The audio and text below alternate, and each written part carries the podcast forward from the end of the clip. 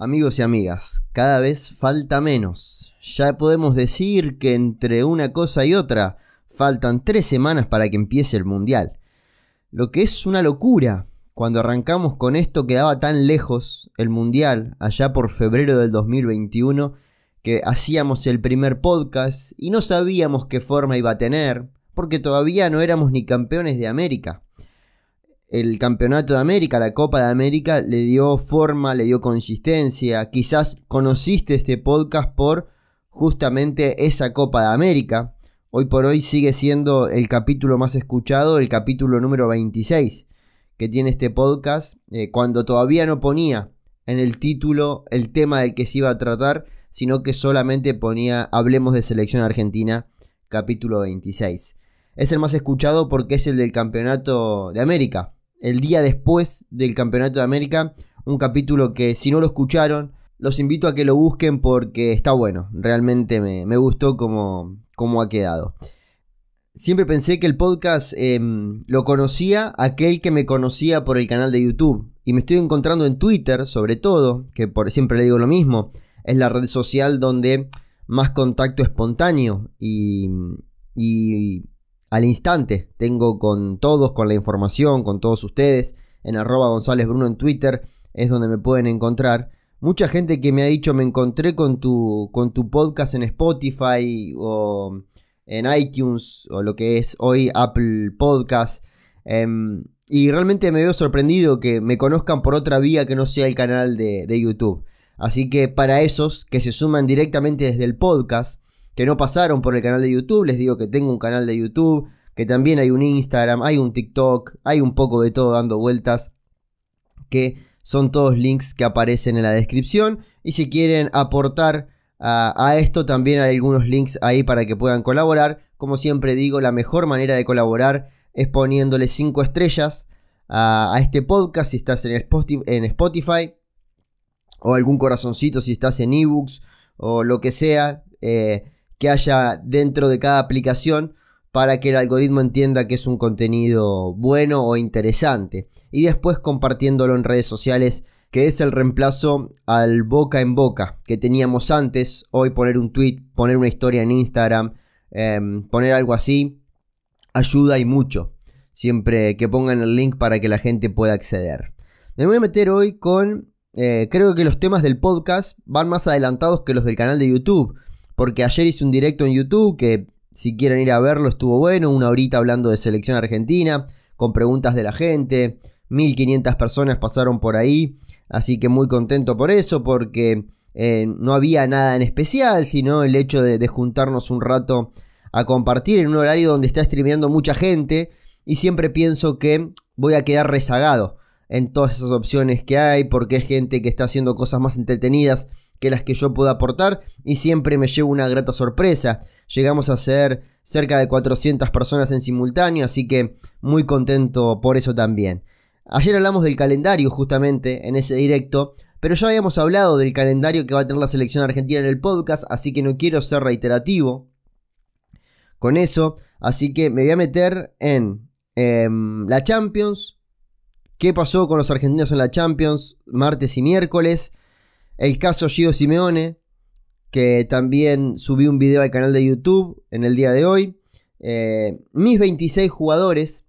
Voy a hablar de cuáles serían mis 26 jugadores. Y obviamente lo que lamentablemente es algo que se repite semana a semana es actualizar el estado de las lesiones. Así que bueno, empecemos hablando justamente de Giovanni Simeone. ¿Por qué vamos a hablar de Giovanni Simeone?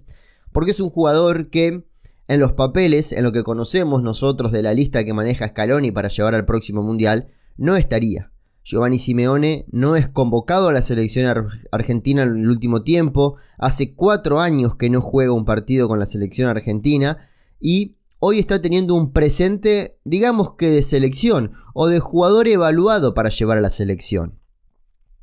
El último partido de Giovanni Simeone fue en noviembre del 2018 con la camiseta argentina, un 2 a 0 de Argentina frente a México ingresó en el segundo tiempo para jugar 17 minutos. La última convocatoria de Giovanni Simeone es un poquito más cerca, pero es en octubre del 2020, en la primer fecha post pandemia que tuvo eh, la selección argentina y en lo que fue el inicio, la primera jornada de eliminatorias al Mundial que se nos viene. Hoy Giovanni Simeone encontró un club grande dentro del fútbol europeo, eh, o por lo menos que se comporta como un club grande como es el Napoli y con todo lo que representa para Argentina el Napoli, eh, y está convirtiendo goles. Jugó cuatro partidos por Champions League y convirtió cuatro goles. Dos de esos cuatro partidos los jugó como titular. En la liga jugó seis partidos, convirtió dos goles. Todavía no fue titular en la Serie A italiana y en cuatro partidos vio el, vio el encuentro desde el banco de suplentes. No vamos a decir que es titular indiscutido en el, Napoli porque no es una realidad, pero el presente final del el fresco, el del miércoles de Champions, clasificando a octavos de final con su equipo, y siendo importante ante la lesión justamente del 9 titular, se le abre una puerta en la selección argentina. Un paso por la selección argentina muy escueto, justamente para Gio Simeone. Cinco partidos, uno como titular. Ese único partido como titular fue el primer partido del ciclo Scaloni. Giovanni Simeone fue el primer 9 de la era Scaloni. Jugó los 90 minutos. Después tiene un gol convertido, una asistencia, todo esto en 5 partidos. ¿Por qué aparece en escena ahora? ¿Por qué no apareció antes en escena? Yo primero pienso que no apareció antes porque es un tipo de jugador que Lionel Scaloni no prefiere. Prefiere otras características para el primer defensor o el último atacante, como quieran decirlo. Pero para el 9, Lionel Scaloni prefiere un 9 más Lautaro, más Julián Álvarez. Un 9 que no solo sea definidor, sino que tenga muchas características distintas que, que aporten al juego. Lo de Gio Simeone está limitado a la definición. Vemos los pasajes, a pesar de que Gio Simeone sale de la zona de acción, es como que piensa el partido como un 9, diferente a lo que pretende el entrenador. Hay entrenadores, al entrenador de la selección argentina, Leonel Scaloni, hay entrenadores que sí, prefieren jugar con un 9 de área, de referencia. Preocupado pura y exclusivamente por la definición y que se ubique en la cancha pensando en cerrar la jugada, no en ser parte de la misma. Giovanni Simeone es de esos tipos de jugadores. Un jugador que lo vas a ver con la pelota cuando estés cerrando la jugada para definirla. En el partido frente al Rangers, dos goles en 15 minutos y eso hizo que empiece nuevamente eh, al fanático de Champion o el que se sentó a ver la Champion a decir por qué este tipo no puede estar en la selección argentina. Y además, viendo del otro lado, ves la lista y ves que está Lautaro y decís no compite con Lautaro. Ves que está Julián Álvarez y Julián Álvarez no es titular en el Manchester City, pero está en un proceso de crecimiento constante que ya hace más de un año que está en la selección argentina y le ha dado gol a la selección argentina creo que está justificada la presencia de Julián Álvarez. Encuentro gente que dice que eh, no es importante en el Manchester City. Yo creo que no es tan importante como lo era en River, pero que sí es un jugador por el cual Guardiola se desvive en elogios, encontró en él un jugador del tipo que él hubiese formado, un jugador obediente, un jugador atento, un jugador de muchas características que no solo afecten a las del número 9 y además complementario a uno de los mejores 9 del mundo que es Erling Haaland. Creo que desde ahí se justifica la presencia de Julián Álvarez ante algunos pocos que piensan que no debería ir al Mundial. Después nos encontramos que el tercero en esa lista que va a ir al Mundial es Joaquín Correa. Y acá es donde se plantea por ahí la disputa, la polémica.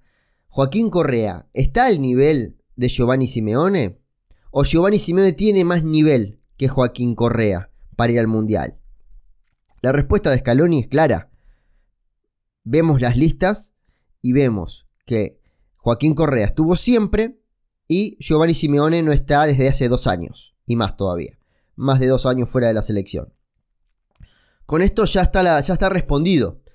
Ahora hay que ver si en este último tiempo ha cambiado un poco esa percepción porque también el mundial tiene eso de que eh, antes se podía analizar de otra manera, porque tenías un mes de preparación para el mundial o 20 días. Ahora importa mucho el estado presente del jugador. Y si, eh, si Gio Simeone viene a hacer goles los últimos tres fines de semana, por poner algo hipotético, eh, está dulce, hay que utilizarlo. Tiene un tendría un presente goleador a la altura de un mundial. Y siendo que lo que tiene Joaquín Correa para darle a la selección argentina lo puede encontrar Scaloni en otros jugadores, caso Di María, caso Papu Gómez, caso Nico González, hasta el propio Julián Álvarez, pueden hacer eh, igual o mejor lo que hace Joaquín Correa. Puede ser que liberar, puede que libere ese lugar para meter una característica distinta, que no ha utilizado nunca, pero que puede ser utilizada de urgencia, como es el 9 de área neto, puro. El, el tanque de siempre, de toda la vida. Y Gio Simeone puede ser ese recurso. Se podría justificar desde ese lado. El entrenador piensa algo totalmente distinto. Lionel Scaloni sigue insistiendo con Joaquín Correa y eh, es coincidente con sus acciones. Lo ha utilizado, eh, a pesar de que no jugaba en algún momento del Inter, seguía convocándolo, seguía dándole minutos. Fue el suplente de Lautaro cuando no pudo estar, el 9 del Inter. Eh, hoy está más relegado y creo que se mete en la discusión.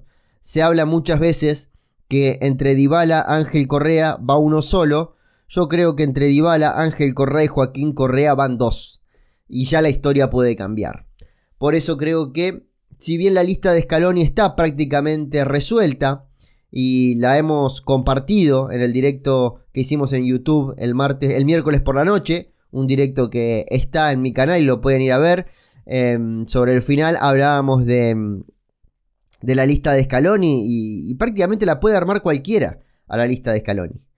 Eh, ¿Por qué? Porque de eh, los tres arqueros solo Charo se eligió. Armani, eh, Armani, Dibu Martínez y Rulli. Parece ser que van a ser ellos tres.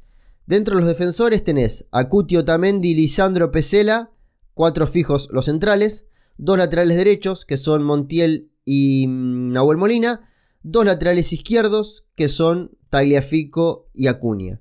Eso, cualquiera, sin demasiada información, o sin demasiada información eh, no pública, podría em, arriesgar que Scaloni elegiría esos defensores. Hay que ver qué hace con Foyt. ¿Lleva Foyt? No lo lleva. ¿Lo espera? ¿Lleva un atacante? ¿No lleva al noveno defensor y se queda con esos ocho? Puede ser una opción. Hasta ahí tenemos 11 jugadores. En el mediocampo, Paredes de Paul, Gio Lochelso, Guido Rodríguez, Alexis McAllister, Papu Gómez son fija. Esos seis son fija. Hay que ver si va Palacios o va Enzo Fernández. Esa sería quizás hoy la única duda dentro del mediocampo. Se dice que Enzo Fernández con las últimas actuaciones le está ganando terreno justamente a Palacios en un mundial que se va a depender mucho del estado presente del jugador. Palacios hace prácticamente un mes que no juega y recién volvió a entrenar con el Leverkusen. Hay que ver cuánto lo utiliza también Xavi Alonso a Palacios eh, en este Leverkusen. Acaba de asumir, empató 2 a 2 el Leverkusen contra Atlético de Madrid el miércoles por la noche en un partido agónico. Los invito a ver los últimos 10 minutos del partido, menos 3 minutos del partido, una locura. Y hay que ver si entra Palacios en esa en el gusto de Xavi Alonso.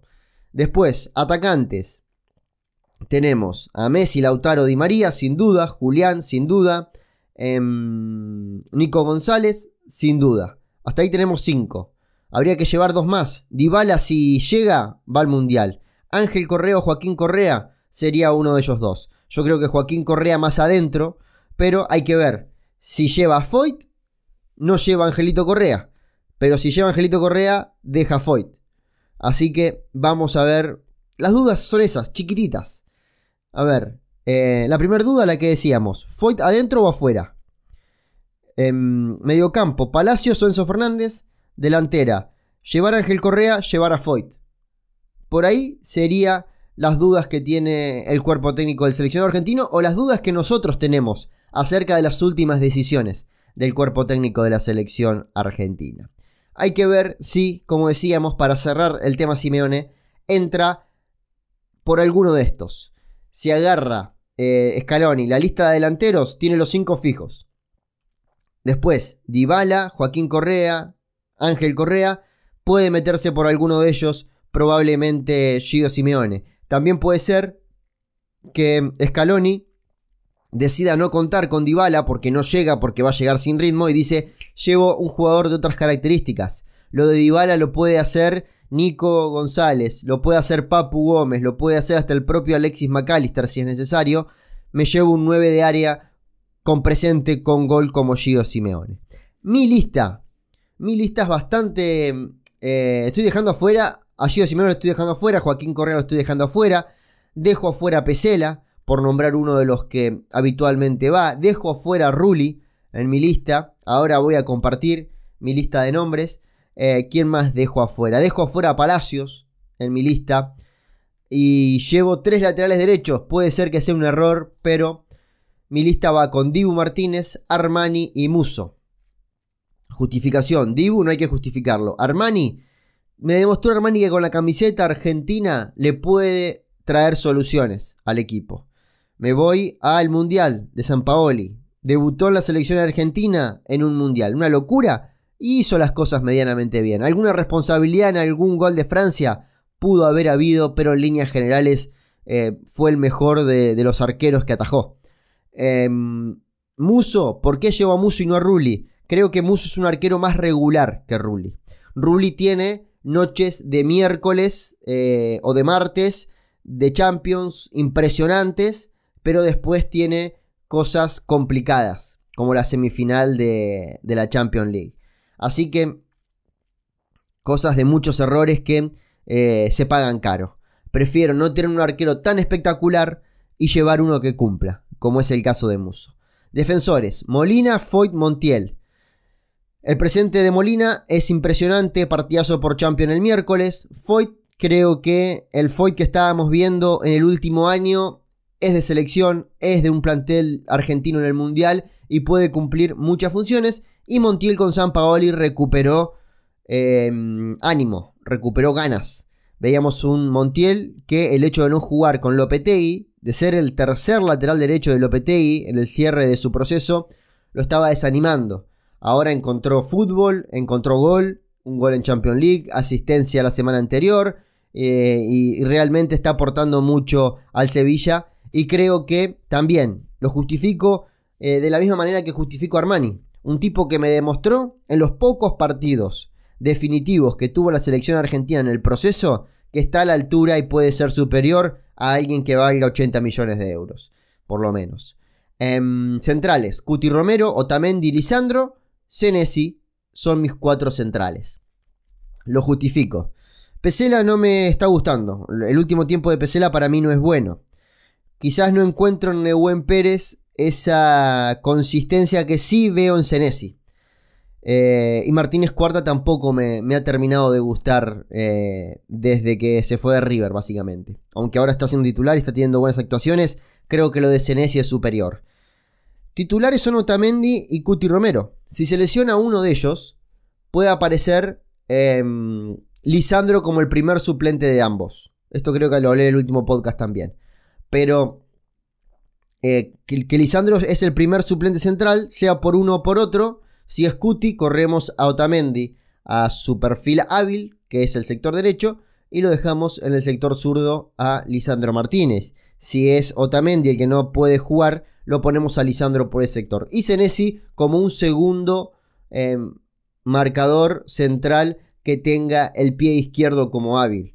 Creo que es bueno tener dos derechos y dos izquierdos dentro del equipo. Laterales izquierdos, los de siempre, Acuña y Tagliafico. Medio campo, Paredes, Papu Gómez, eh, Paredes, De Paul, Guido Rodríguez, Lo Chelso, Papu Gómez, Alexis y Enzo.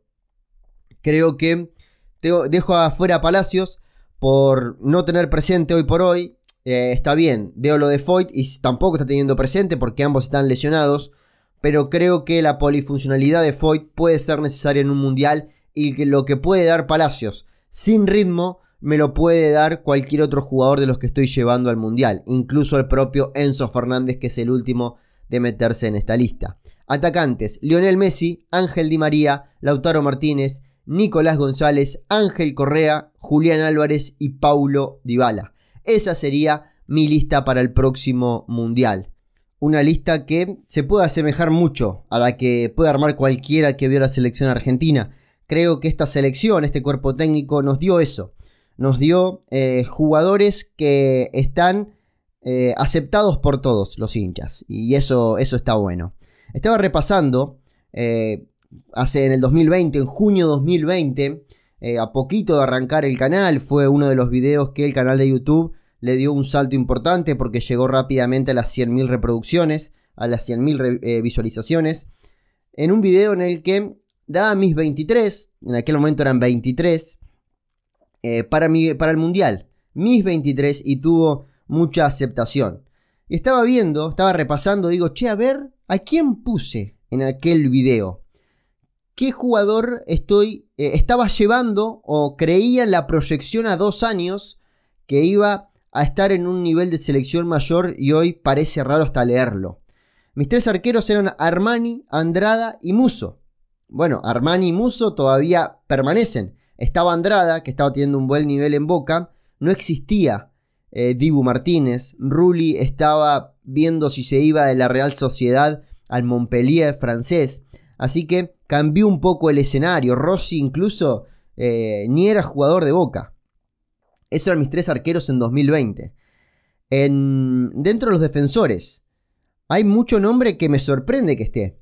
Porque eh, seguía confiando en Otamendi. 2020 era un momento donde Otamendi lo mataban. Eh, Foyt estaba todavía en el Tottenham en aquel momento. Tagliafico. Eh, apostaba por Neuwen Pérez. Había sido comprado por el Atlético Madrid. Estaba haciendo un buen año en el fútbol portugués. Finalmente hoy no, hoy no elijo a Neuwen Pérez, por lo menos en este momento de selección. La aparición de Cuti Romero, por ejemplo, que no está en esta lista, también eh, es importante. Llevaba a Lisandro Martínez, que había llegado al Ajax, Montiel y Acuña. Eh, no figuraba Molina en aquel momento. Fueron dos años nada más. Y eh, parece raro, pero hay jugadores que hoy nadie duda, caso Cuti, Molina, Dibu, que en aquel momento no estaban. Y si hubiese hecho esta lista en el 2021, creo que alguna sorpresa también nos llevaríamos. Dentro de los mediocampistas, en el 2020, en junio de 2020, yo elegía a Paredes, a De Paul, a Lo Celso, a Ezequiel Palacios, a Nicolás Domínguez. No figuraba Papu, no existía Alexis McAllister como jugador de selección. Em, tampoco eh, ponía a Guido Rodríguez, aunque era convocado, y ponía a Fausto Vera. Hoy Fausto Vera creo que le falta un añito como para empezar a meterlo en la selección argentina. Creo que demoró mucho en Argentino Junior Fausto Vera. Eh, era un jugador que el cuerpo técnico quería llevarlo de la sub-20 directamente a la mayor, pero necesitaba el salto en el club para poder llegar a eso. Eso eran mis mediocampistas. No ha cambiado mucho los mediocampistas. El mediocampo titular sigue estando. Hoy no elijo a Palacios, elijo a Enzo Fernández. Eh, Domínguez ha perdido terreno después de la operación del hombro, pero es un jugador de selección. Dentro de los atacantes, Angelito Correa, Lucas Ocampos. ¿Cuánto terreno ha perdido Lucas Ocampos? Dybala, Lautaro, Kun Lamentablemente Kun tuvo que dejar el fútbol. Alario y Messi. Esa era mi lista de 23. Hoy en mi lista no está Andrada, en mi lista no está Neuwen Pérez, tampoco está Domínguez, Fausto Vera, Palacios, no está Ocampos, no está Agüero y no está Alario. Hoy cambio 8 jugadores. Eh, dos años después de esa lista que formé en aquel video eh, que está en el canal. Está, es fácil de identificar porque está Messi con, con un turbante, eh, con aquella camiseta suplente azul que jugamos, si no me equivoco, contra Uruguay en la doble fecha del 2019 que jugamos contra Brasil y Uruguay. En aquella doble fecha de amistosos. ahí Ahí jugamos con esa camiseta azul que estaba buena, que eh, tenía una especie de camuflado también, con distintas tonalidades de oscuro, eh, algo mapeado, estaba buena. Digamos la, camiseta suplente antes de la última que tuvimos eh, en Copa América. Pero bueno, quería hacer este repaso de lo que elegiría hoy con lo que había elegido hace dos años. Hay muchos nombres y, me gusta que ninguno de los nombres que, puse en aquella lista del 2020 eh, están fuera de la selección. Sí están fuera del Mundial los ocho que nombré, pero siguen siendo parte de la selección. Habla de un buen rendimiento a lo largo del tiempo por parte de la selección argentina. Vamos a hacer eh, repasito de lesiones. Repasito de lesiones. La única que nos tiene que preocupar hoy por hoy es la de Dybala. Porque como decía recién, el resto eh, está por volver, está volviendo casi como una especie de descanso. Se han tomado los jugadores de la selección argentina eh, en las semanas previas. Desgarro de Di María, como decíamos, va a volver los primeros días de noviembre. Em, Muso, que volvería a atajar este fin de semana. Nico González volvería en 15 días. Paredes también va a volver en los primeros días del mes de noviembre. Lo Chelso está para volver este fin de semana. Foyt ya está entrenando con normalidad. Palacios volvió a entrenarse y Dybala. El tema Dybala es el que más nos preocupa.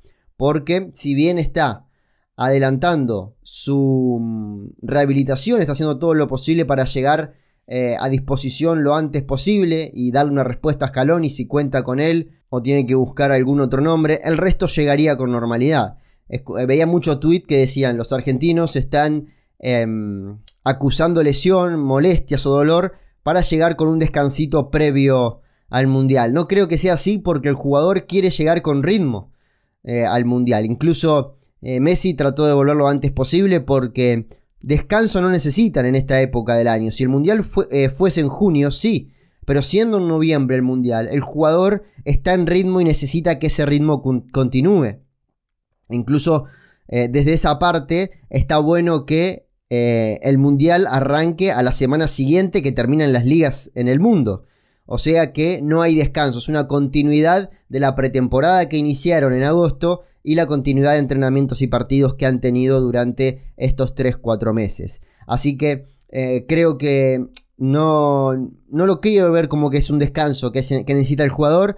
Sí, estamos viendo que el jugador tiene la cabeza puesta en el mundial. Eh, cualquiera, al mínimo dolorcito que sienta, pide el cambio, pide no jugar, porque hay que estar con precaución. Los entrenadores saben eso, saben qué jugadores de los con los que cuentan eh, piensan en el mundial y cuáles no. Así que la historia eh, también se juega en los clubes, no solo en la selección argentina. Repasito de lo que fue la mm, jornada de Champions, la anteúltima jornada de Champions. Tenemos que decir que es una jornada de Champions que ya dejó a Messi, a Gio Simeone, a Otamendi, a Enzo Fernández, a Valentín Carboni, que forma parte del Inter, aunque es un juvenil, a Lautaro Martínez, a Joaquín Correa y a Julián Álvarez. Todos ellos están en octavos de final. eliminados los chicos del Atlético de Madrid, eliminados los chicos de la Juventus, así que tampoco interfiere mucho en la selección argentina todo esto, porque se va a estar jugando, queda la fecha que viene, la de la semana que viene, y ya después paran hasta eh, febrero o marzo que arrancan los octavos de final. Eh, repaso de Champions. El día martes, ¿qué teníamos el martes? Gol y 90 minutos de Montiel. Vuelve Montiel a ser protagonista. Papu Gómez, 77 minutos y asistencia. Lamela, 55 minutos y asistencia. Acuña, 23 minutos y asistencia. Todos los jugadores argentinos del Sevilla aportaron para la victoria de su equipo frente al Copenhague. Nicolás Paz, de la sub-20 de la selección argentina, convocado por Ancelotti para estar en el último entrenamiento y ver si contaban con él o no para el partido frente al Leipzig. Finalmente lo liberó para que juegue Youth League. En la Youth League, que es la Champions Juvenil, convirtió dos goles para el Real Madrid. Capaldo sigue lesionado. Enzo Fernández, 90 minutos, asistencia y amarilla frente a la Juventus. 90 minutos para Otamendi. Los dos lesionados, que son Di María y Paredes, no formaron parte del partido. 20 minutos para Matías Soblé. Cada vez más minutos para Matías Soblé en la primera de la Juventus. 90 minutos para Julián Álvarez y Amarilla. Bernabé estuvo en el banco de suplente del Celtic. Y el martes de Messi, de ese tipo de 35 años que convirtió dos goles y dio dos asistencias para la goleada de su equipo en Champions League. Y hay gente que piensa que es el último mundial de Messi. Correa 19 minutos, Joaquín Correa y asistencia, Lautaro 83 minutos y asistencia, Valentín Carboni jugó la Youth League 79 minutos, Ocampos y Magallán en el banco de suplentes del Ajax. Una pena lo de Ocampos. Si bien había bajado el nivel, no es para estar de suplente en este Ajax. Eh, Angelito Correa, 45 minutos, cometió un error feo en el primer gol de, mm, Leverkusen. En cambio de Paul ingresó en el segundo tiempo, jugó los 45 minutos, hizo un golazo importantísimo para el Atlético Madrid. 90 minutos de un Molina que dejó la vida en el partido. Giovanni Simeone 90 minutos y dos goles. Alario eh, estuvo en el banco y no ingresó. Palacios no firmó planilla. 90 minutos para Valerdi y amarilla. 90 minutos para Cuti Romero y amarilla fue eh, el desempeño de los argentinos en la anteúltima jornada de Champions League. Amigos, amigas, agradecidos con todos ustedes por estar de ese lado, por hacer el aguante en este espacio. Estoy muy contento porque hay mucha gente que también hace el aporte económico con este espacio a través de Cafecito, de, Mercado Pago, también a través de PayPal, aquellos que son del exterior. Eh, y realmente ayudan para que mejoremos todo un poco. Hace poquito compramos un nuevo micrófono y vamos a ir cambiando todo eh, para que este espacio de selección argentina continúe eh, con más fuerza, con más profesionalismo después del Mundial de Qatar, donde ya había estar instalado en otro lugar y poder traer más contenido de calidad. Les mando un abrazo grande y sepan que en este espacio hablaremos siempre de selección argentina. Muchas gracias.